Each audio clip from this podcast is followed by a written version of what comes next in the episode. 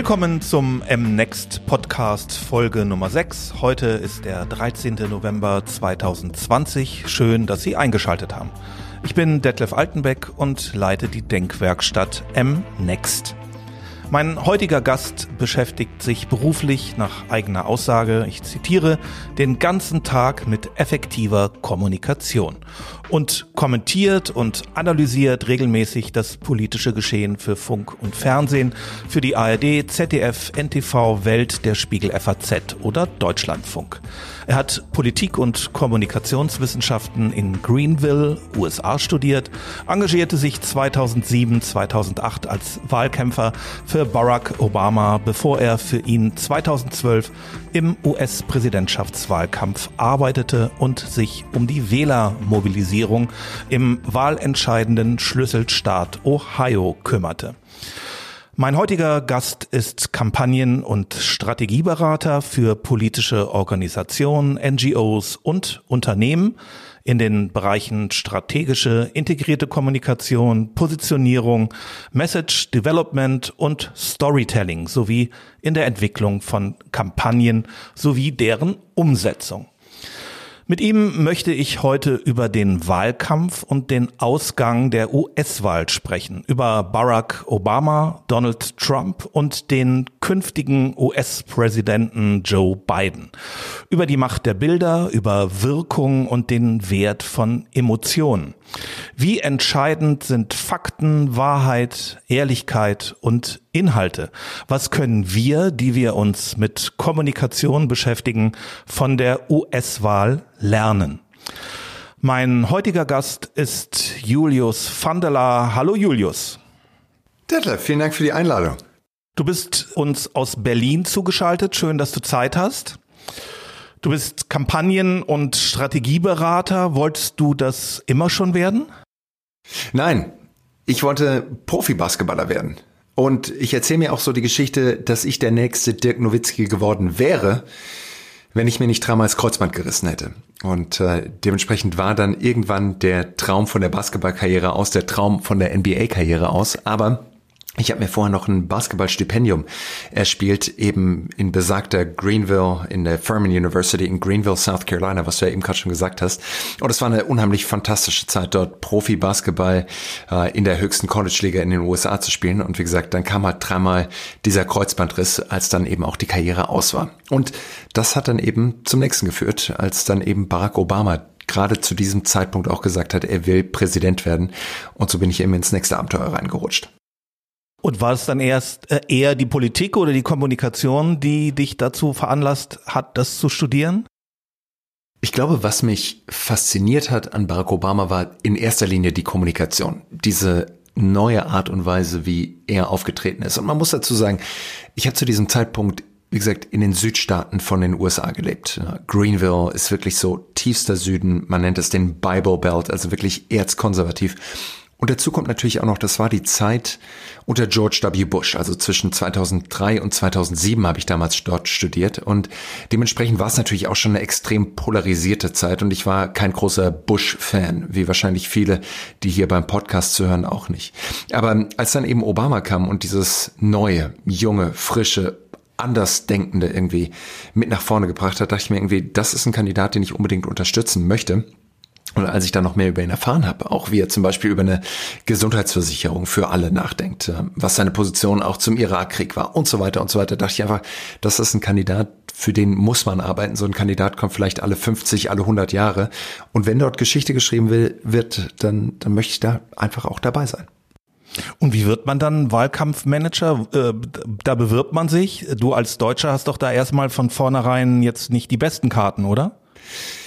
Also ich, wurde auch nie Wahlkampfmanager, muss man sagen. Wir waren 5000 äh, Hauptamtliche, die in diesem Wahlkampf mitgearbeitet haben. Der Kampagnenmanager war David Plough damals, ein absolut großartiger Stratege.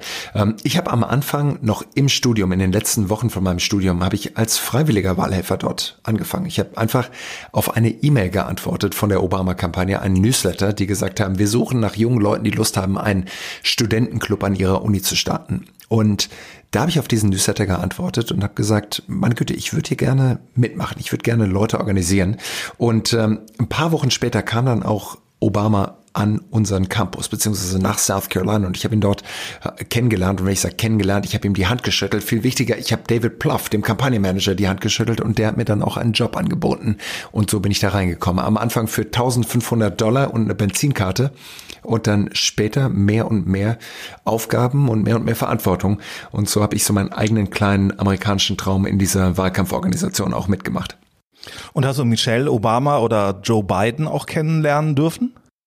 Sowohl als auch. Ähm, ich habe einmal einen ganzen Tag, äh, man nennt das so Staffing. Also ich war äh, einen ganzen Tag mit Michelle Obama durch South Carolina unterwegs und hatten da, ich weiß nicht, acht unterschiedliche Wahlkampfstops und ich muss ganz ehrlich sagen, ich meine, so großartig, wie ich Barack Obama finde, und ich finde wirklich, er ist ein faszinierender, nicht nur Politiker, sondern auch einfach ein unfassbar charismatischer Typ ich würde fast argumentieren, Michelle Obama legt noch mal eine Schippe oben drauf. Die ist einfach unglaublich, wie viel Energie die hat, wie viel Freude und, und, und Authentizität die versprudelt, ist unglaublich. Und 2012 im Wahlkampf dann in Ohio ähm, war eine ähnliche äh, Variante mit, mit Joe Biden, dem jetzigen President-elect, ähm, was natürlich auch toll war. Der kam eben nach Ohio und äh, hat dort einige Wahlkampfstops gemacht und äh, da, wie gesagt, bin ich auch Joe Biden begegnet, ja.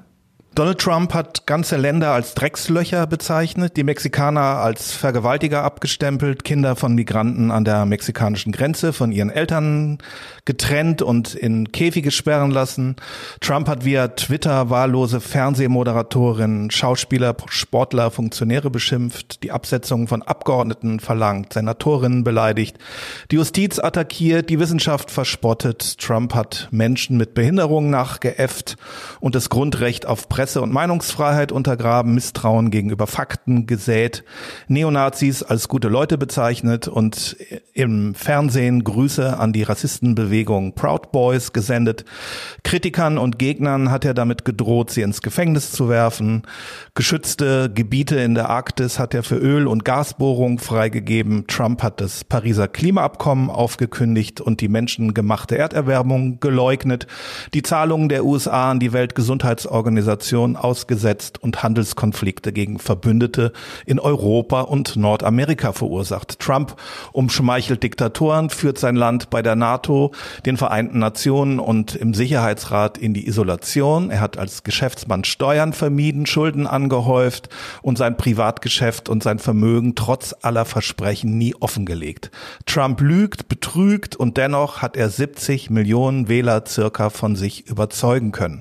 Zwar rund vier Millionen weniger weniger als Joe Biden, aber davon abgesehen so viele Wähler wie kein anderer in einem US-Präsidentschaftswahlkampf vor ihm. Erkläre mir bitte das Phänomen Donald Trump, erkläre mir Amerika.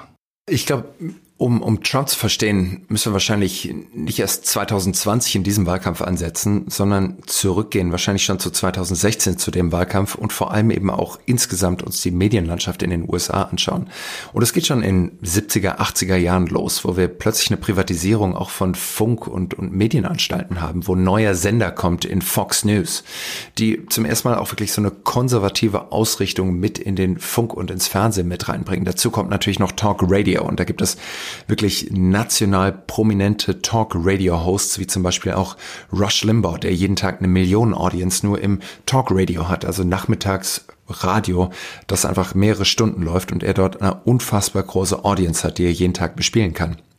Und dann, glaube ich, gibt es einfach dieses Phänomen Donald Trump. Und als er 2016 gesagt hat, er kandidiert für die Präsidentschaft, da war das ja kein neuer Name für uns. Ich würde sagen, fast jeder und jeder, die hier zuhört, hat wahrscheinlich auch schon vorher Donald Trump als den Immobilienmogul wahrgenommen, den Dealmaker, aber vor allem wahrscheinlich auch durch die TV-Reality-Show ähm, The Celebrity Apprentice kennengelernt. Und da war es ja schon auch ein relativ klar geprägtes Bild, das Trump nach draußen gesendet hat, nämlich von einem Entscheider, der hinter einem großen, massiven Tisch sitzt, in einem schweren Sessel Fast schon wie der Resolute Desk, der im Oval Office steht. Und der den ganzen Tag und die ganze Show über Entscheidungen getroffen hat, nämlich wer bleibt und wer geht. Und daher kommt natürlich auch dieser berühmte Satz von You're fired. Insofern, Trump hat es geschafft, über Jahre hinweg ein Bild zu kreieren. Das glaube ich eins von Stärke, von knüppelharter Verhandlerei, ähm, aber eben auch vom effektiven Businessman äh, ein Bild geprägt hat. Und als dann eben diese Amtszeit von Barack Obama zu Ende ging, Amerika natürlich auch über die Jahrzehnte von konservativen und auch liberalen Talkradio, Fernsehen gespalten wurde, da war plötzlich so ein Vakuum da von einer Schicht der Gesellschaft, die gesagt hat, uns geht es nicht besonders gut. Wir haben gesehen, dass wir nach der Finanzkrise 2007 und 2008 unheimlich viele Banken gerettet haben, große Konzerne wurden gerettet, aber für den einfachen Amerika Amerikaner ist es nicht unbedingt besser geworden. Und plötzlich kam Trump, der gesagt hat, ich sehe euch, ich höre euch. Und der mit einer doch populistischen Botschaft und einer wirtschaftlich populistischen Botschaft gekommen ist und gesagt hat, ich bin der Kandidat für den kleinen Mann. Und das hat er gemacht aus einer Position des Immobilienmoguls und des Milliardärs. Was ich wirklich auch bemerkenswert finde, wenn es jemand schafft, sich so weit weg von seinem Markenkern eigentlich umzupositionieren und eine Zielgruppe anzusprechen. Das muss man erstmal hinbekommen. Und insofern würde ich argumentieren, dass Donald Trump ein absolutes Genie ist, wenn es darum geht, Marketing zu machen, Selbstvermarktung zu machen, aber eben auch einen Raum zu lesen und zu schauen, wie tickt gerade meine Zielgruppe und welche Botschaft muss ich auch senden. Ich glaube, wie Donald Trump zustande kommen konnte, war vielschichtig. Wir sehen immer, dass das politische Pendel in die andere Richtung schwenkt. Und was ich damit meine ist, wir hatten George W. Bush, danach kam wirklich was fundamental anderes in Barack Obama. Dann hatten wir Barack Obama und es kam wieder auch was fundamental anderes in Donald Trump. Und jetzt haben wir wieder auch was fundamental anderes von diesem laut bombastisch auftretenden Donald Trump, eben was doch sehr ruhiges und besonnenes in Joe Biden. Und so ist es ja übrigens in Deutschland auch. Nach der Zeit von Gerd Schröder schwang das Pendel auch wieder zurück zu Angela Merkel, die ja auch wirklich der absolute Kontrast zu Gerd Schröder war. Und dazu kam aber auch noch, und das ist auch noch ein wichtiger Punkt, der, glaube ich, unterschätzt wird, es war nicht nur die wirtschaftliche Lage von vielen Amerikanerinnen und Amerikanern und auch die Wut auf das politische System, das Donald Trump eiskalt ausgenutzt hat. Ich glaube, es war eben auch die Gegenkandidatin in Hillary Clinton, die einfach so unbeliebt war und auch so klar schon gebrandet wurde von 30 Jahren der Republikanischen Partei, aber dann auch sehr, sehr effektiv im Wahlkampf 2016 von Donald Trump gebrandet wurde, dass es, glaube ich, dann am Schluss nicht unbedingt nahe lag, aber durchaus plausibel war, dass er 2016 gewinnen konnte. Und du, weil du mich gefragt hast, um jetzt auch noch deine Frage am Schluss zu beantworten, nach diesem ewig langen Sermon, um dahin zu kommen, wie konnte es gelingen, dass er 2020 nochmal so viele Stimmen bekommen hat? Ich glaube, es zeigt auf der einen Seite doch, wie gespalten Amerika einfach ist, aber B, auch wie sehr der Wunsch nach Identität und auch nach dem Wunsch der Identität, die Donald Trump versprüht nach wie vor in USA da ist. Und ich weiß, dass du der absolute Experte für Dramaturgie und Storytelling bist.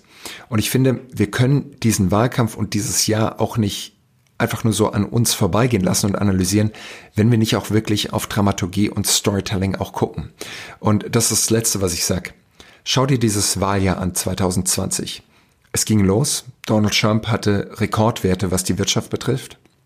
Noch nie gab es so wenig Arbeitslose in den USA. Es war eigentlich alles für einen haushohen Trump-Sieg gesetzt. Und plötzlich kommt die Corona-Pandemie und die Wirtschaft kommt wirklich in den Tank. Nichts funktioniert mehr. Und jetzt kommt Donald Trump und sagt, ich bin bereit, unser Land wieder aufzubauen. Und ich bin der Einzige, der unser Land wieder aufbauen kann. Sleepy Joe Biden wird es nicht schaffen. Wenn ihr arbeiten wollt, wenn ihr euren amerikanischen Traum leben wollt, dann braucht ihr mich als euren Präsidenten, der euch da rausführt. Ich frage mich manchmal, wie ist deine Einschätzung, ähm, ob sich Trump überhaupt darüber im Klaren war oder ist, dass er der Präsident der Vereinigten Staaten ist oder ob er immer noch glaubt, dass er der Entertainer und Star einer TV-Show ist und nach dem Motto handelt, there's no business like show business. Glaubst du, er weiß, was er tut? Ich würde die Prämisse deiner Frage zurückweisen, weil ich glaube, dass der Präsident immer schon auch, zumindest seit den 60er Jahren, eine Art Showmaster war. Es gibt in der Politikwissenschaft äh, den Begriff des Bully Pulpit, also die, die Kanzel, von der der Präsident auch runter regieren kann. Diese Kanzel ist natürlich so, dass der Präsident eine unfassbare Aufmerksamkeit bekommt. Und Barack Obama hat die natürlich auch genutzt. Ich meine, denk nur an die Bilder, als Osama bin Laden zur Strecke gebracht wurde, als Obama wirklich staatsmännisch aufgetreten ist und immer wieder diese Momente auch gesucht hat. Und wir, du und ich haben schon oft über die Inszenierung der Politik gesprochen, was wir die Polyoptics nennen, also die Optik der Politik. Ich glaube, dass Inszenierung in der Politik unfassbar wichtig ist, dass alle großen Reden vorher natürlich minutiös genau durchgeplant sind und genau überlegt wird, welches Bild wollen wir gerade auch transportieren. Was soll die Botschaft nicht nur in der Rede sein, sondern in dem Setting, in dem Bild, in dem Shot, in dem Ausschnitt, den wir dann eben auch auf dem Foto, in dem Video oder sonstigen sehen.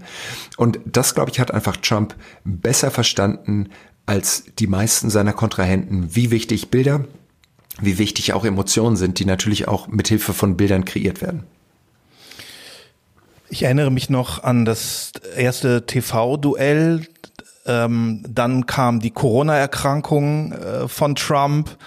Dann erinnere ich mich an die Fahrt um das Krankenhaus, dann den Hubschrauberflug ins Weiße Haus und äh, diese Bilder, äh, die mich schon doch leicht in der Wirkung an Operette erinnerte. Ich wollte ähm, gerade sagen, das war, das war doch genau dein Ding. Inszenierung ja, auf der ganz absolut. großen Theaterbühne, oder? Ja. Ich dachte aber, jetzt fehlt ihm der Instinkt für die richtigen Bilder und, äh, und das werden die Leute nicht mehr honorieren. Wie hast du das gesehen? Er war immer so instinktsicher, was die Bilder und Emotionen anging und da dachte ich, das geht jetzt schief.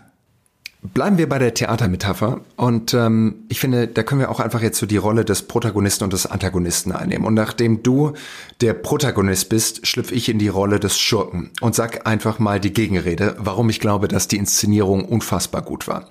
Ich meine, die erste Debatte kam, etwa 100 Millionen Amerikanerinnen und Amerikaner haben zugeschaut und ich meine, da gab es eine klare Aufgabe. Ähm, so 95 Prozent, 97 Prozent der Amerikaner hatten sich zu diesem Zeitpunkt, 87 Prozent der Amerikaner hatten sich zu diesem Zeitpunkt schon entschieden, für wen sie wählen werden. Ähm, es gab 13 Prozent Unentschlossene.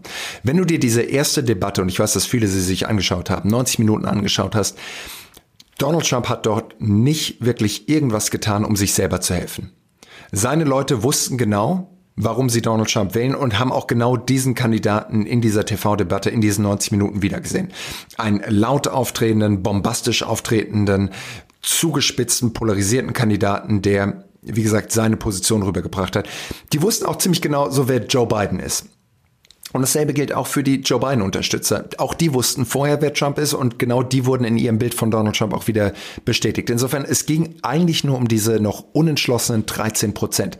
Und auch die haben nichts Neues gesehen. Und dementsprechend würde ich sagen, aus der Sicht von Trump und seiner Kampagne war die erste Debatte wirklich eine Failure, ein Versagen. Er hat sich nichts, er hat sich, er hat nichts getan, um sich und seiner Position selber zu helfen. Das heißt, die Kampagne war eigentlich aus.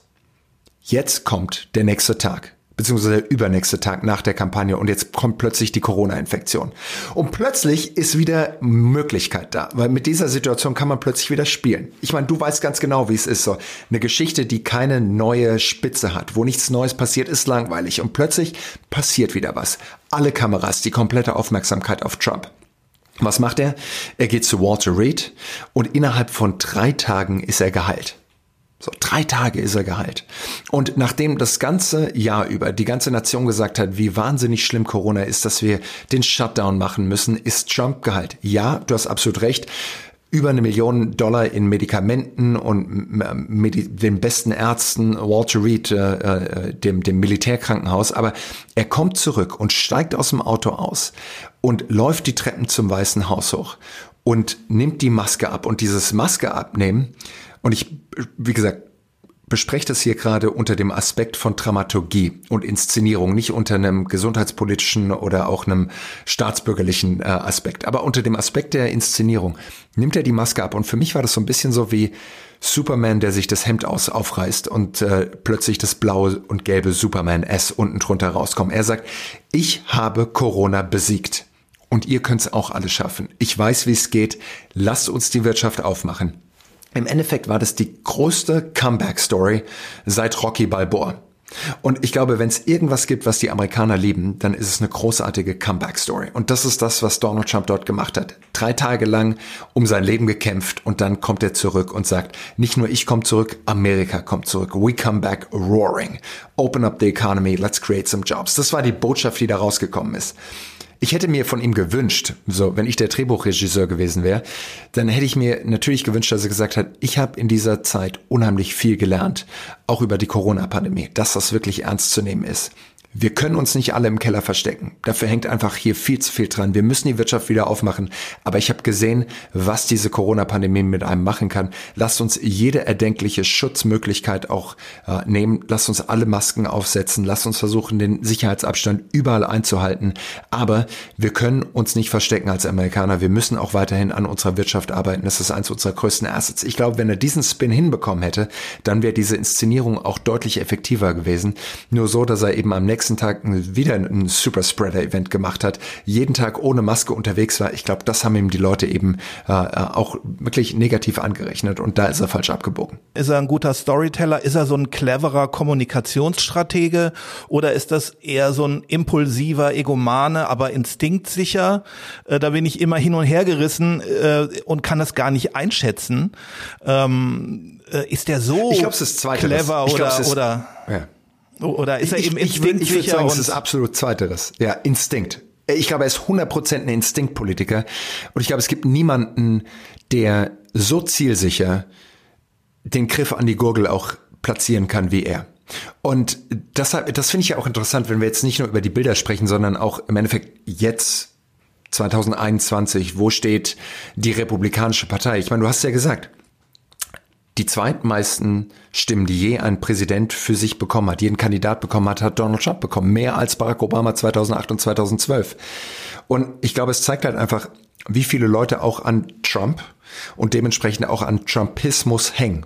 Reihenweise Kandidaten für den Kongress und für den Senat, die im Endeffekt genau das wiederholt haben, was Trump jeden Tag gesagt hat, sind alle gewählt worden und haben auch teilweise haushoch gewonnen. Also Trump ist vielleicht jetzt ab dem 20. Januar weg, aber Trumpismus ist nach wie vor da. Es ist jetzt nur die Frage, gibt es eine neue Galionsfigur, die auch vorne steht und die diese Bewegung auch nach wie vor anführen kann. Und das, da bin ich wirklich gespannt, ob es jemanden gibt, der das Vakuum, sollte Trump sich zumindest aus allererster Reihe, Präsidentschaftskandidatenreihe zurückziehen, gibt es jemanden, der genauso zielsicher und instinktiv auftreten kann. Meine Vermutung wäre, dass sowohl Ivanka als auch äh, äh, seinem Sohn Don Jr. dieser letzte Killerinstinkt fehlt. Das haben die beide nicht. Die sind ja nicht so treffsicher, wie gesagt, was die Gurgel betrifft. Und ich sehe auch sonst in der Republikanischen Partei nicht dieses selbe, wie gesagt, dieses selbe, diesen, denselben Instinkt, den, den Donald Trump an den Tag legt. Was meinst du, was äh, hat dann den Wahlausgang entschieden? Ich lass mich versuchen, die, die wirklich reine politische Analyse zu machen ähm, und die, die wahltaktische Analyse zu machen. Wenn ich mich frage, wie ist dieses Ergebnis so zustande gekommen, wie es zustande gekommen ist? Ja klar, alles war von Corona überlagert. Ähm, und ich glaube, am Schluss war es ein Wahlkampf, der ein Referendum über Donald Trump war. Es war nicht entweder Trump oder Biden. Am Schluss war es die Leute, mehr Leute haben gesagt, ich will einfach nicht mehr Donald Trump haben. Ich glaube, er hat uns eben nicht gut durch diese Corona-Pandemie durchnavigiert. Äh, ich bin nicht zuversichtlich, was die Wirtschaft betrifft und man hätte es besser machen können. Und vielleicht auch einfach die letzten vier Jahre waren mir zu laut. Ich hätte einfach gerne wieder einen Funken Normalität und vielleicht auch ein bisschen mehr Besonnenheit im, im, im Weißen Haus. Aber wenn ich mir die Demografie anschaue, Donald Trump hat sein Stimmergebnis bei Afroamerikanern, bei Latinos äh, äh deutlich steigern können. Ähm, und ich glaube, das ist auch dafür bezeichnend, dass gerade auch diese Zielgruppen, wie auch die weiße Mittelschicht teilweise zumindest gesagt hat, wir glauben, dass der wirtschaftliche Aufschwung unter Donald Trump wahrscheinlicher ist als vielleicht auch unter Joe Biden. Der ist bereit, alles zu tun, um unsere wirtschaftlichen Interessen auch in den Vordergrund zu stellen. Aber ich glaube, es gibt noch einen anderen Punkt, warum dann schlussendlich Joe Biden gewonnen hat. Und das ist einer, der so in den deutschen Medien, glaube ich, noch nicht so wahnsinnig häufig besprochen wurde. Zumindest habe ich es nicht gehört. Und das ist die Likability. Ähm, du machst immer wieder Fokusgruppen und auch Umfragen und ich mache echt viele und schaue einfach auch immer so natürlich, wie ist die Sonntagsfrage? Wie stehen Kandidaten, wenn am Sonntag die Wahl wäre? Aber was ich unheimlich wichtig finde, ist, so mögen die Leute den Kandidaten. Und wenn ich da zurückgehe zu 2016, hatten wir zwei historisch unbeliebte Kandidaten, nämlich Donald Trump und Hillary Clinton. Beide waren etwa so bei 33, 34, 35 Prozent Likability, also persönlichem Zuspruch, mögen die Leute ein. Und das ist natürlich echt schwer. Und da ist jetzt der große Kontrast zwischen Joe Biden und Donald Trump im Jahr 2020. Donald Trump war nach wie vor bei diesen 34, 35 Prozent persönlichem Zuspruch. Joe Biden war aber bei 52, 53 Prozent. Das heißt, die Leute mochten Joe Biden. Und nochmal, da ist der größte Unterschied. 2016, der Wahlkampf war nicht nur geprägt von Donald Trump, der ist ein Dealmaker, der bringt die Wirtschaft wieder nach vorne, sondern er war eben auch geprägt durch den Kontrast. Und das ist, glaube ich, was die meisten Leute oftmals vergessen. Eine gute Geschichte, so wie wir es auch vorhin durchgegangen sind, da reicht es nicht aus, nur den Helden zu haben, du brauchst auch den Schurken, den Antagonisten. Ohne den gibt es keine gute Geschichte. Ohne den Schurken ist jede Geschichte einfach kotzlangweilig.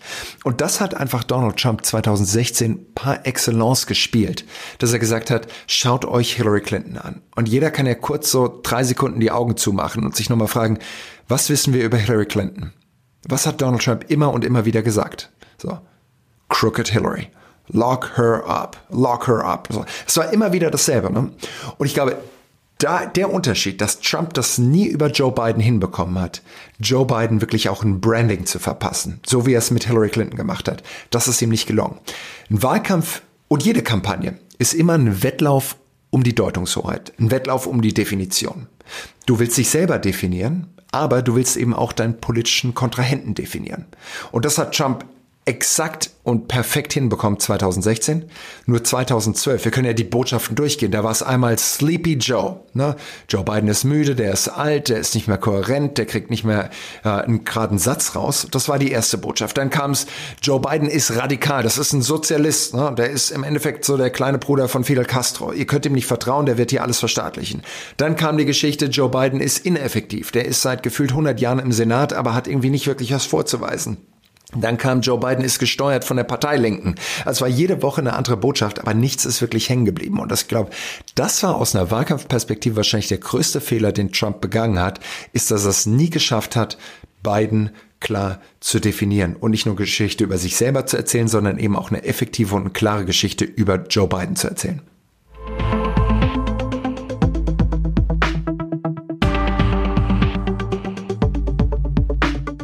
Ich möchte noch mal zurück auf den Wahlkampf blicken. Wir hatten uns zwischendurch mal darüber unterhalten, schon, äh, glaube ich, schon einige Wochen oder Monate auch her.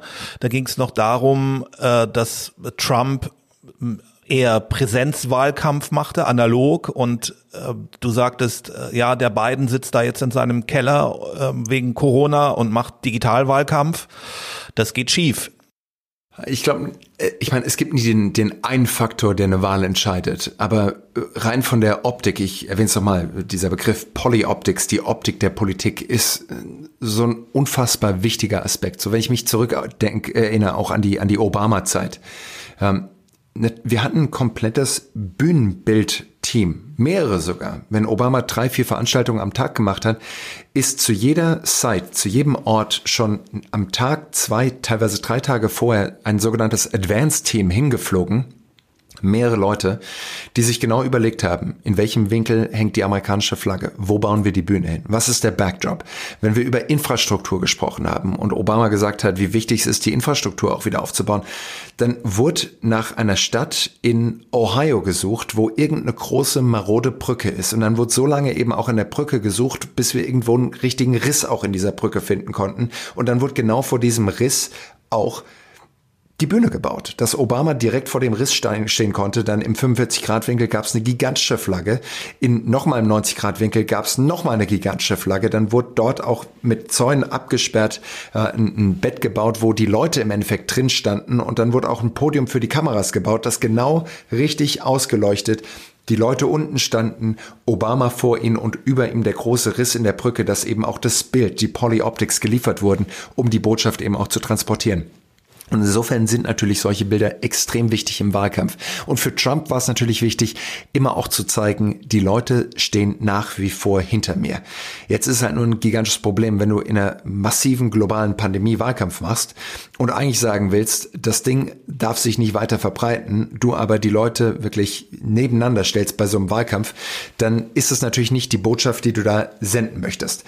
Und ähm, ich glaube, das ist ihm dann am Schluss auch auf die Füße gefallen. Gerade so diese Bilder, die ja auch wieder bombastisch waren. Da gab es in der letzten Woche vor dem Wahltag ein Bild, wo er äh, mit dem Helikopter, mit Marine One reingeflogen kommt und zeigt, und unten stehen einfach äh, wirklich Tausende von Leuten, die äh, auf ihn warten, ihm zujubeln. Und gleichzeitig habe ich äh, Umfragen gesehen, die besagt haben, dass in so einem Bundesstaat wie Arizona zum Beispiel die Leute es einfach nicht gut fanden. Da waren es, glaube ich, 47, äh, Entschuldigung, 74 Prozent der Amerikaner in Arizona, die gesagt haben, wir wünschten, Trump würde das endlich sein lassen mit diesen Großveranstaltungen. Es ist einfach nicht das, was gerade angesagt ist. Und da hat es ihm, glaube ich, dann am Schluss auch einfach geschadet. Also verantwortungsbewusst umgehen ist total wichtig und äh, das, glaube ich, war am Schluss eben auch Teil von der Wahlentscheidung von den entscheidenden Wählern, die gesagt haben, ja, am Schluss ist die Pandemie doch wichtiger als Trump und effektive Bekämpfung der Pandemie auch wichtiger.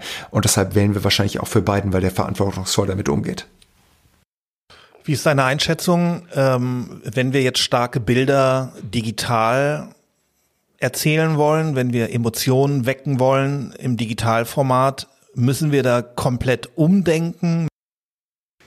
Ich meine, ich glaube, dass wir nach wie vor unheimlich starke Bilder liefern können. Äh, denk an die Parteitage von beiden Kampagnen. Ne? Ich meine, der Parteitag dieses Mal hat einen Bruchteil gekostet äh, von dem, was er 2016 gekostet hat. 2016 waren es, glaube ich, 80 Millionen Dollar, die die Demokraten für ihren Parteitag ausgegeben haben unter Hillary Clinton. Dieses Mal hat er 25 Millionen Dollar gekostet, äh, was natürlich für deine Branche echt blöd ist, dass plötzlich nur noch ein Viertel davon verdient wird. Aber ich glaube, es ist schon möglich, auch Dinge zu inszenieren. Ähm, ich glaube, wir müssen wegkommen davon, einfach nur, äh, und wir haben auch hier gerade eine Zoom-Video hier im Hintergrund laufen und ich sehe dich in einem Viereck auf meinem iPad und du mich wahrscheinlich auch. Aber äh, ich glaube, das ist nicht Sinn der Sache, sondern wir müssen schon auch noch nach wie vor ausleuchten. Wir müssen auch trotzdem noch eine Bühne bauen. Ich finde es total spannend jetzt zu sehen, wie die beiden Transition, also das Transition-Team von Joe Biden, die natürlich jetzt diese erste Amtszeit auch vorbereitet, wie die direkt schon loslegen. Man könnte ja denken, die Wahl ist vorbei. Joe Biden hat jetzt knapp 70 Tage Zeit bis zum 20. Januar, wenn er eingeschworen ist. Und trotzdem will er sich ja schon präsidial zeigen. Was machen die?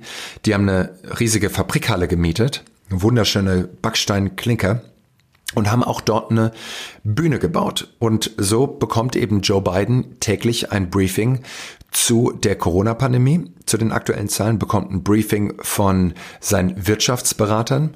Und was sie gemacht haben, die haben halt eine Kinoleinwand dorthin gebaut, wo jetzt zwölf Zoom-Fenster offen sind. Er und Kamala Harris sitzen aber in schweren Stühlen vorm Tisch perfekt ausgeleuchtet. Der hat ein iPad vor sich liegen, hat seine äh, Bücher vor sich liegen, was er halt so braucht. Und dann sitzt halt der Präsident und wird von zwölf Leuten auch unterrichtet und beraten über die wichtigsten Kennzahlen. Da gibt's ein paar Kurven, die hoch und runter gehen. Braucht man dafür eine Bühne? Natürlich nicht.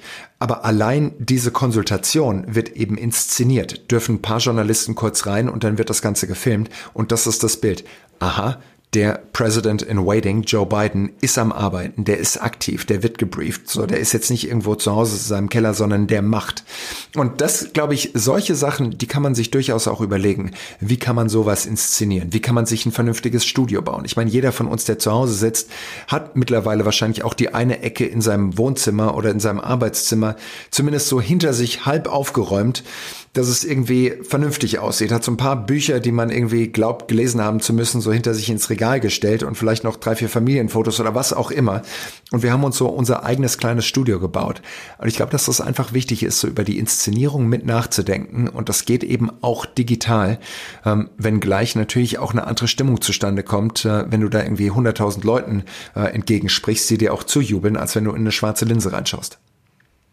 Und ich meine, am Schluss war es ja im Endeffekt auch fast dasselbe, was wir in allen Wahlkämpfen vorher auch gesehen haben. Gut, Obama stand 2008, als er die Wahl gewonnen hat, äh, in Chicago, dort im, im, im großen Park. Und da waren, ich weiß nicht mehr, zehn, vielleicht Hunderttausende, die ihm zugejubelt haben. Ähm, die Erwartung ist natürlich, dass da Fernsehkameras stehen. Und diese Rede wurde ja nicht für die paar tausend, selbst 10, 20, 50.000 Leute gehalten, die dort vor der Bühne stehen, sondern das geht rund um die ganze Welt. Und dafür muss halt ein Bild produziert werden. Und da vielleicht nur zum Hintergrund, weil ich mit Leuten in der Joe Biden-Kampagne ge gesprochen habe, die mit dafür verantwortlich waren, diese Bühne zu inszenieren. Ähm, das Ganze wurde so inszeniert wie so ein Autokino, ne? Und so gab es den ganzen Sommer über schon Veranstaltungen, weil einfach Leute nicht nah an Joe Biden ran durften. Also haben die gesagt, komm, wir machen eine Drive-in-Rally, eine Drive-in-Veranstaltung. Du kommst mit deinem Auto, bleibst drin sitzen, du klatscht nicht, sondern wenn du es gut findest, dann hupst du halt. Eigentlich eine ganz nette Idee, muss man sagen. So, Beste draus gemacht. Jetzt ist nur das Problem, Joe Biden ist President-elect. Das heißt, der hat volle Secret Service Protection. Da sind mehrere hundert Agenten dran, die auf jedem Dach mit Langwaffen sitzen und eben genau schauen, wer da kommt. Und jeder, der mal bei einer Veranstaltung mit dem US-Präsidenten dabei war, der weiß einfach, was da für ein unfassbarer Sicherheitsaufwand ist. Das heißt, Detlef, wenn du jetzt sagen würdest, so, ich komme jetzt aus Wilmington, Delaware rübergefahren mit deinem Pickup-Truck und du willst da einfach zehn Meter vor die Bühne fahren, so kannst du sicher sein, dass du mit deinem Auto da nicht vorbeikommst, weil halt einfach zu viele Angst dahinter ist. A, du könntest auf die Bühne fahren, B, du hast da hinten noch irgendwie eine Bombe drin, so. Das heißt, schon zwei Wochen vorher hat die Joe Biden Kampagne Pickup Trucks gemietet und riesige Autos halt gemietet und die standen dort alle. Da war der Stecker gezogen, da war auch kein Benzin mehr im Tank drin und die standen dort einfach, das war ein Bühnenbild, das mitgebaut wurde. Dann sind die Leute durch wie beim Flughafen ähm, durch so einen so so so ein Metalldetektor durchgekommen und dann durften die sich in die Autos reinsetzen. Äh, die durften sich auf die Pickup-Trucks hinten in das Flachbett mit reinstellen und auch zuwinken und alles. Äh, das Gehupe kam über Lautsprecher, aber das war alles komplett inszeniert. Ähm, aber am Schluss ist das natürlich nicht das, was zählt, sondern am Schluss ist das Bild, das zählt. Und ich finde nur, das müssen wir halt einfach auch mitdenken. Also wenn wir so ein hybrides Event bauen, wenn wir sagen, das ist ein Bild, das nach draußen transportiert werden will. Klar können wir auch irgendwie den Vorstand bei einer Vorstandssitzung einfach auch dort wieder an Puls setzen. Vielleicht können wir es aber auch umdrehen und überlegen, Wahnsinn, was haben wir jetzt für Möglichkeiten, weil wir auch einfach keine Rücksicht nehmen müssen auf die Zehntausenden oder auf die tausend Aktionäre, die irgendwo sitzen, sondern wir können vielleicht sagen, diesmal bauen wir eine komplett andere Bühne, die so niemals möglich gewesen wäre, einfach weil wir können.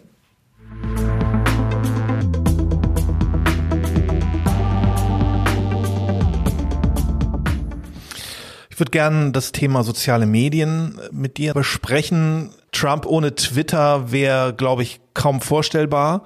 Also er nutzte ja auch die Kraft und die Möglichkeiten äh, dieses Mediums. Ich glaube, wenn ich jetzt einfach wieder die, die, die Perspektive einnehme aus einer rein strategischen politischen Kommunikation, dann hat es Trump geschafft, einen direkten Kanal auf den privatesten Device das, womit wir am allermeisten Zeit verbringen, nämlich unserem Handy, ähm, mit über 100 Millionen Leuten aufzubauen. Er hat es geschafft, wenn er was zu sagen hat, direkt über Twitter, die haben ein gigantisches SMS-Netzwerk aufgebaut, direkt über seine App, über SMS, über Twitter mit seinen Leuten direkt zu kommunizieren. Ohne einen Filter durch klassische Medien, Gatekeeper zu haben.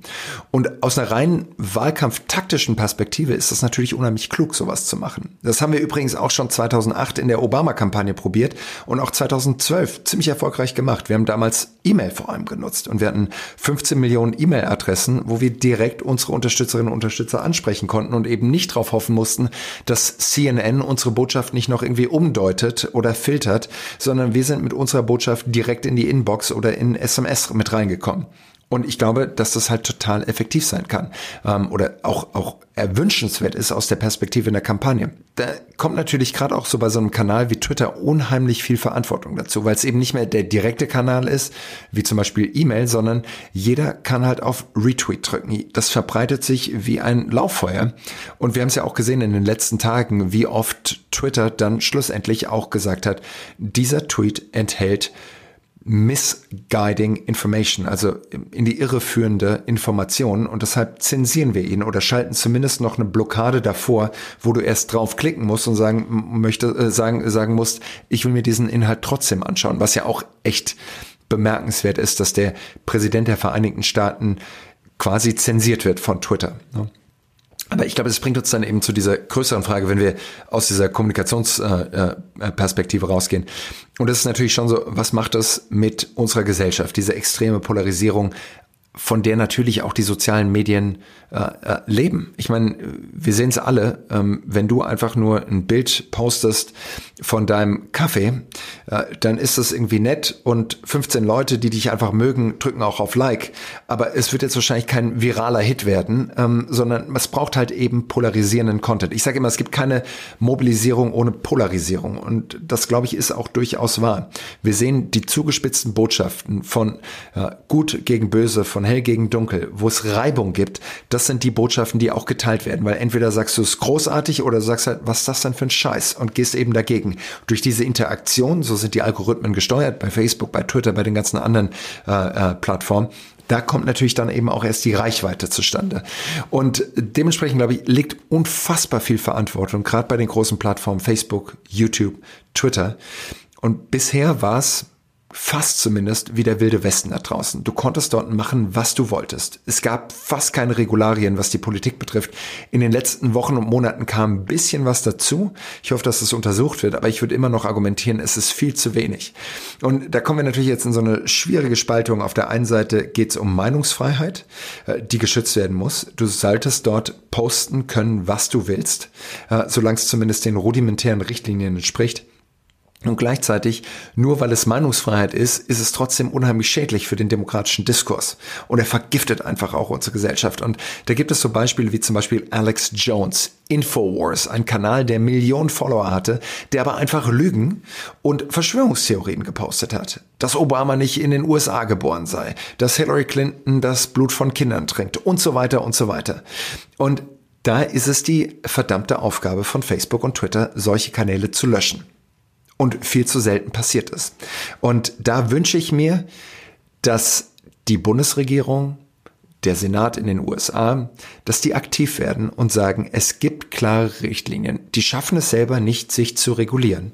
Die haben Shareholder, die haben eigene Interessen, aber sie schaffen es nicht, das zu regulieren.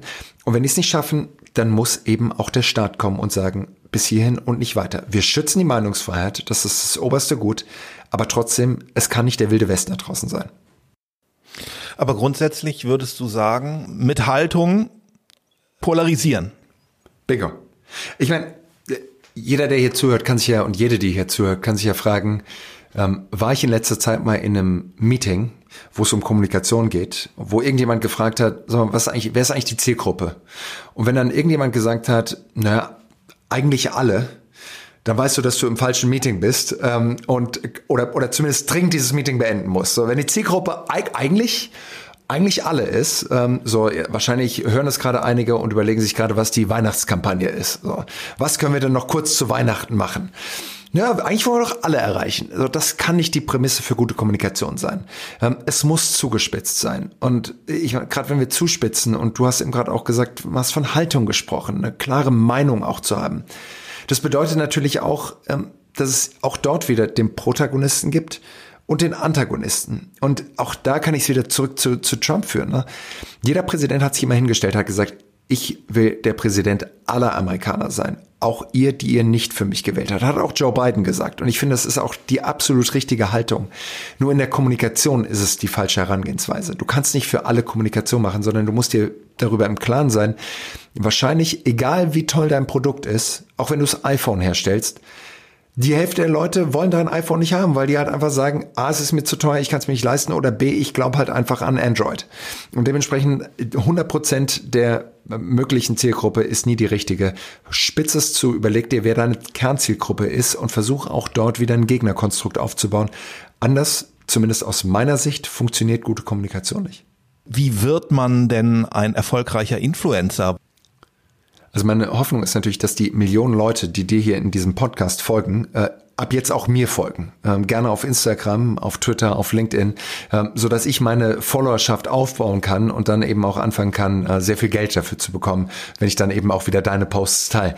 Nein, ich meine, im Wahlkampf haben die durchaus eine Rolle gespielt. Ne? Die Biden-Kampagne, die Joe Biden-Kampagne hat auch ganz klar auf Influencer gesetzt. Die Republikaner und Donald Trump haben extra Camps veranstaltet, Medientrainings veranstaltet für junge Konservative, denen sie beigebracht haben, wie man denn erfolgreich kommuniziert, argumentiert, wie man eben auch sein Handy gut nutzt, um die richtigen Bilder zu machen, wie man Hashtags nutzt, um dann auch Reichweiten aufzubauen. Und ich meine, das ist dann die, die rudimentäre Herangehensweise, sich überhaupt so ein paar Unterstützer auch ranzuzüchten. Aber klar, ich meine, wenn du dir die meisten Unternehmen anschaust, ich meine, die haben lauter Mikroinfluencer zumindest, nämlich alle Mitarbeiterinnen und alle Mitarbeiter. So, warum nicht auch die schulen, wie man effektiv kommuniziert und wie man vielleicht auch zum Markenbotschafter wird? Aber ich glaube, die, die, die, das, was wir in den letzten Jahren beobachtet haben, was auch viele Marken nicht nur in den USA, sondern auch in Deutschland gemacht haben, ist natürlich zu schon Influencer mit einer extrem hohen Reichweite hinzugehen und zu sagen, können wir dich denn nicht einkaufen? Wir machen hier den Vertrag, wir kriegen fünf Posts, sieben Stories. Äh, du kommst zu unserem Event, berichtest darüber und äh, äh, wir bezahlen dir was dafür und wir bekommen natürlich dann auch deine Reichweite. Auch da, glaube ich, muss man sich fragen, ist es wirklich auch die Zielgruppe, die wir erreichen wollen? Diese Zielgruppe, die auch diesem oder dieser Influencerin folgt. Ähm, und vor allem dann eben auch, ist es authentisch, wenn die über mein Produkt sprechen? Aber ich glaube, dass es natürlich Sinn macht, sich darüber Gedanken zu machen, a, wie können wir die Unterstützerinnen und Unterstützer, die wir schon haben oder Mitarbeiter oder Geschäftsführer auch zu Influencern hin positionieren positionieren? Welche Tools müssen wir ihnen dafür an die Hand geben? Aber vor allem auch, wie können wir mit Leuten, die vielleicht auch schon Reichweite haben, zusammenarbeiten, um unsere Reichweite, unsere Durchschlagskraft auch schlussendlich wieder zu, zu optimieren und zu vergrößern? Müssen wir uns Sorgen um die letzten Monate von der Amtszeit von Donald Trump machen, dass der Mann irgendwie gänzlich peinlich durchdreht und vielleicht noch gefährlich wird? Ich lag echt gut darin, meine Glaskugel die letzten vier Jahre nicht auszupacken und einfach nur zu versuchen zu analysieren, was ist.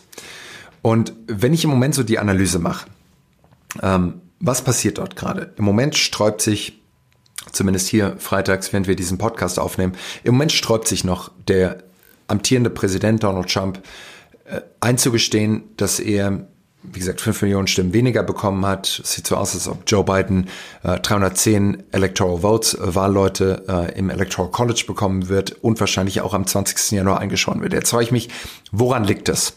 Warum haben wir nicht einfach das, was Jimmy Carter gemacht hat oder auch George H. Bush, nachdem sie nach einer Amtszeit abgewählt worden sind? Warum lief, läuft das auch nicht so bei Trump? Und ich glaube, da müssen wir so ein paar Sachen äh, auseinanderklabüstern. Das eine ist, seine Persönlichkeitsstruktur. Donald Trump liebt die Aufmerksamkeit und ich glaube, er weiß, in dem Moment, wo er sagt, Joe Biden hat die Wahl gewonnen, wird es relativ still um ihn. Und es sind halt noch 70 Tage bis zum 20. Januar und dementsprechend, glaube ich, versucht er es einfach auch so lange wie möglich rauszuzögern, diese Niederlage einzugestehen, weil in dem Moment, wo er aufhört, berichtet nicht mehr Fox News, nicht mehr CNN, wir sprechen nicht mehr über ihn, sondern er ist dann Old News und dann wird's still. Und das, glaube ich, geht gegen seine Persönlichkeitsstruktur. Punkt eins. Punkt zwei. Wir sehen einfach, dass die Trump-Kampagne extrem verschuldet ist. Die haben jeden letzten Cent ausgegeben und sogar darüber hinaus noch einiges ausgegeben. Und Donald Trump will nicht auf diesem Defizit sitzen bleiben und das aus eigener Tasche bezahlen. Weil dort kommen eben Facebook, Twitter, TV-Sender, die sagen, wir hätten gerne unsere Rechnung bezahlt. Und meine Vermutung, wie gesagt, ist, er will es nicht aus eigener Tasche bezahlen. Deshalb sagen die, wir klagen und schreiben jeden Tag E-Mails, SMS, Newsletter und so weiter an ihre Unterstützer und sagen, bitte spende jetzt für unseren Legal Defense Fund, also für unseren ja, für unseren Rechtstopf, unseren Geldtopf, den wir brauchen, um unsere Anwälte zu bezahlen. Nur, dass sie damit halt nicht Rudy Giuliani bezahlen, sondern im Endeffekt die, die offenen Rechnungen bezahlen wollen. Das ist, glaube ich, eine ganz maßgebliche Strategie. Und das andere ist natürlich, und das glaube ich, das ist der wichtigste Punkt, Donald Trump will einfach seine Macht auch irgendwie noch halten. Ich habe es vorhin schon gesagt, ähm, Trumpismus existiert nach wie vor. Der Kern von der Republikanischen Partei ist die Trump-Partei und eben nicht die gute alte Grand Old Party, so wie sie unter Ronald Reagan war.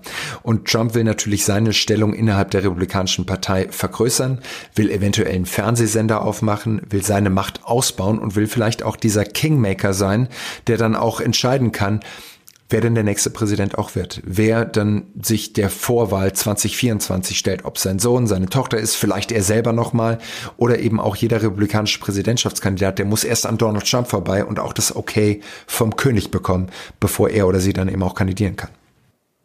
Und wie schätzt du das ein? Wird Joe Biden die Polarisierung in den nächsten vier Jahren äh, abschwächen können? Ja, auch da müssen wir in Szenarien denken. Ja, Szenario eins ist, und das ist, glaube ich, im Moment das wahrscheinlichste Szenario, dass Joe Biden keine Mehrheit im Senat bekommen wird. Es stehen noch zwei Special Elections aus, also Stichwahlen, die in dem Bundesstaat Georgia stattfinden. Man braucht äh, mindestens 50 Senatoren, um eine Mehrheit zu haben, weil der Vizepräsident, in dem Fall Vizepräsidentin Kamala Harris, dann noch die die, die Entscheidung herbeibringen könnte im Senat. Aber so wie es im Moment aussieht, werden die Republikaner auf 51 Sitze im Senat kommen. Das heißt, Joe Biden kann, und er wäre der erste Demokrat im Weißen Haus seit 1848, da staunst du, ne? So wie viel Information hier noch kurz rausspult. Ja, ich sehe hier, wie du hier zunächst, ja.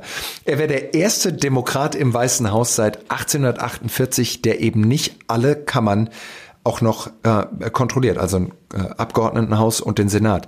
Was natürlich extrem schwer macht, wenn du sagst, ich muss jetzt erstmal die Corona-Pandemie bekämpfen, ich muss vor allem erstmal ein Konjunkturpaket auflegen, äh, um hier irgendwie die Leute wieder in die Arbeit zu bringen. Also, es wird unheimlich schwer sein für ihn, seine Agenda durchzusetzen, was natürlich schwer macht. Das andere, und ich finde, dass das ein ganz zentraler Punkt ist, wir wissen, dass zum Beispiel der Staatsanwalt in New York gegen Donald Trump ermittelt. Und am 20. Januar, Joe Biden wird um 12 Uhr eingeschworen, das heißt um 12 Uhr 1 ist Präsident Trump nicht mehr der Präsident der Vereinigten Staaten. Das heißt, er verliert auch seine Immunität. Und das heißt auch, dort wäre dann im Endeffekt die Möglichkeit zumindest, sollte es dann Charges geben, äh, dass dann vielleicht auch das FBI vor der Tür steht und sagt, Mr. Trump, wir würden gerne mit Ihnen sprechen. Und jetzt stell dir nur diese Auseinandersetzung vor. Die schwerste Pandemie seit 100 Jahren. Bis dahin wahrscheinlich 200.000 Tote in den USA. Die größte wirtschaftliche Depression in der Geschichte der Vereinigten Staaten. Massenarbeitslosigkeit. Keine Zuversicht, was die Konjunktur betrifft. Und es gibt einen Rechtsstreit um den Ex-Präsidenten, der eventuell ins Gefängnis muss. Und Joe Biden steht in der, der zwischendrin mit einem polarisierten Elektorat mit 70 Millionen Leuten, die gegen ihn gestimmt haben. Nur weil du gefragt hast, wird es leicht sein für Joe Biden, dieses Land zu ein? Ich habe jetzt das absolute Horrorszenario aufgemacht. Aber nach einem Rechtsstreit um die Präsidentschaft, dann noch ein Rechtsstreit um das Vererben von, von Donald Trump und das Verbleiben von Donald Trump, plus all diesen wirtschaftlichen und gesundheitspolitischen Faktoren, das ist, glaube ich, das Horrorszenario. Und ich glaube, unter diesem Szenario wird es echt schwer, dieses Land zu ein. Und wenn du positiv nach vorne blicken solltest? Der Realismus äh, erlaubt es mir, zumindest so, wenn ich auf, die Amer auf Amerika schaue, nur sehr bedingt nach vorne zu schauen. Und gleichzeitig muss ich sagen, ich meine, Amerika war immer schon für eine Überraschung gut. Ähm, und ich will jetzt nicht pathetisch werden, aber ja, dieser, dieser Traum, der amerikanische Traum, was der möglich gemacht hat, diese Geschichte dieses Landes seit 1776, was dort entstanden ist, ist größer, als ich es je jemand vorstellen konnte. Natürlich ist auch die Ära immer vorbei, aber das haben wir schon oft gesagt über Amerika, dass jetzt der amerikanische Moment vorbeigeht. Ich glaube nicht, dass man die Innovationskraft ähm, und auch den, den Spirit in Amerika je unterschätzen darf. Und dementsprechend, auch wenn es im Moment negativ aussieht, wir nennen es die Crisis-Opportunity. In jeder Krise steckt auch immer eine Chance, die Crisis und die Opportunity. Ich wünsche mir, dass Amerika diese, diese Möglichkeit auch wieder ergreift, äh, dass wir unter Joe Biden auch einen Präsident haben, der sich nicht vom Rest der Welt abwendet, der bereit ist, auch den Arm auszustrecken, auch wieder Richtung Deutschland und Richtung Europa den Multilateralismus auch wieder zurückholt. Und ich glaube, es gibt noch einen Hoffnungsschimmer. Im Parteiprogramm der Demokraten von Joe Biden stand drin, dass er ein uh, Summit of the Democracies uh, abhalten will wo es nicht um Fünf-Punkte-Plan geht, sondern wo er Staats- und Regierungschefs von demokratischen Ländern zusammenbringen will. Äh, noch in der, im ersten Jahr seiner Präsidentschaft und auch über die Zukunft der Welt sprechen möchte. Klar geht es da um Digitalisierung, Klimawandel und Co. Aber ich glaube, das kann ein Narrativ werden, eine Erzählung werden, wie vielleicht aus dieser gespaltenen Welt, wo Donald Trump auch durch seinen Protektionismus und America First Spirit maßgeblich zu beigetragen hat, aber dass da vielleicht auch was Neues äh, und was Besseres entstehen kann, wie man vielleicht auch einige dieser großen und globalen Probleme wie Pandemie und Klimawandel und auch die ungleiche Verteilung von Wohlhaben, Wohlstand und Reichtum, wie man die vielleicht auch trotzdem adressieren kann. Und deshalb bin ich nach wie vor, was Amerika betrifft, durchaus zuversichtlich. Ich möchte da mithoffen. Äh, bedanke mich, äh, lieber Julius. Ich bin wieder mal im Gespräch mit dir klüger geworden. Ähm, vielen herzlichen Dank. Vielen Dank Julius für die Einladung. Danke Dankeschön. dir vielmals für die Einladung. In der nächsten Folge wird Sabine Kluge unser Gast sein. Sie ist Ökonomin mit den Schwerpunkten Strategie und Unternehmensführung. Sie begleitet Unternehmen bei der digitalen und kulturellen Transformation in Fragen der Strategie, Personal, Führungs- und Organisationsentwicklung. Darüber und über das Thema New Work, die Zukunft der Arbeit, über Arbeitskultur und die Frage, wie funktioniert Kommunikation in Unternehmen, wie entstehen erfolgreiche Veränderungen, möchte ich mich mit ihr unterhalten. Wenn Ihnen die Sendung gefallen hat, dann abonnieren Sie unseren monatlichen MNext Podcast und empfehlen Sie uns weiter. Wir freuen uns auf Kritik, Anregungen und Kommentare auf allen bekannten Kanälen oder direkt unter mnext.marbit.com. Danke fürs Zuhören. Bis zum nächsten Mal.